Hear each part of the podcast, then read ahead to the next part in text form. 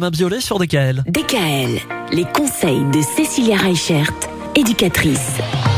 On parle des femmes enceintes cette semaine, Cécilia, et notamment du tout tout tout début de la grossesse. Hier, on s'est intéressé aux tout premiers symptômes. Une fois qu'on a les premiers symptômes, il faut faire le test. Ben oui, il y a deux sortes de tests.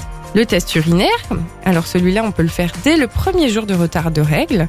On le trouve en pharmacie, parapharmacie, apparemment il y a même dans, en grande surface, on peut en trouver. Oui, tout à fait. Entre 6 et 10 euros, on peut avoir un premier test. Et c'est efficace même dès le premier jour de retard de règles Alors c'est efficace, ouais, après effectivement on a plus de chances d'avoir un résultat qui est concret 6 jours après le premier jour de retard de règles, mais effectivement les tests urinaires permettent déjà d'avoir en fait un taux d'hormones dans le corps qui nous permet de savoir si on est enceinte ou pas. Et la deuxième solution du coup c'est une prise de sang. Alors la prise de sang elle est plus précise, mais celle-ci il faut attendre au moins 6 jours avant le premier jour de retard de règles. Et donc on va calculer le taux d'hormone, hein, l'hormone HCG qu'on peut avoir dans le corps. Et cette hormone, en fait, elle se développe euh, à partir du moment où l'embryon il se fixe sur les parois de l'utérus. Et plus on va avancer dans la grossesse, et plus on va avoir ce taux d'hormone qui va augmenter. Et c'est ça qui va nous permettre, en fait, au moment de la prise de sang, de savoir à peu près à combien de semaines on est enceinte. Ah ouais. Donc c'est vrai que c'est quelque chose qui fait peur, hein, souvent, euh, d'attendre le résultat de la prise de sang. Il y a des laboratoires qui donnent le résultat tout de suite, il y en a qu'il faut attendre.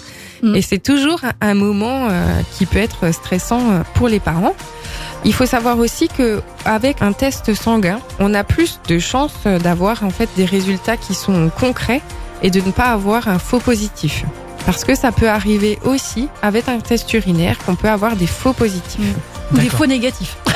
Des faux négatifs aussi si ça n'a pas été fait dans de bonnes conditions. Oui, oui, c'est vrai qu'après, ou même des fois les urines, quand c'est pas les urines du matin et qu'elles sont moins concentrées dans la journée, et c'est à peine le premier jour, des fois ça peut arriver que c'est pas encore C'est tout ça. à fait positif. Alors évidemment, une fois qu'on sait qu'on est enceinte, on pense déjà à la suite, parce qu'il va falloir faire un certain nombre d'examens. Est-ce qu'on va plutôt se tourner vers un gynécologue? Est-ce qu'on va plutôt se tourner vers une sage-femme? On pense notamment déjà à l'accouchement, hein, bien sûr. Et cette question-là, on va se la poser ensemble demain. À demain. DKL, retrouvez l'ensemble des conseils de DKL sur notre site internet et l'ensemble des plateformes.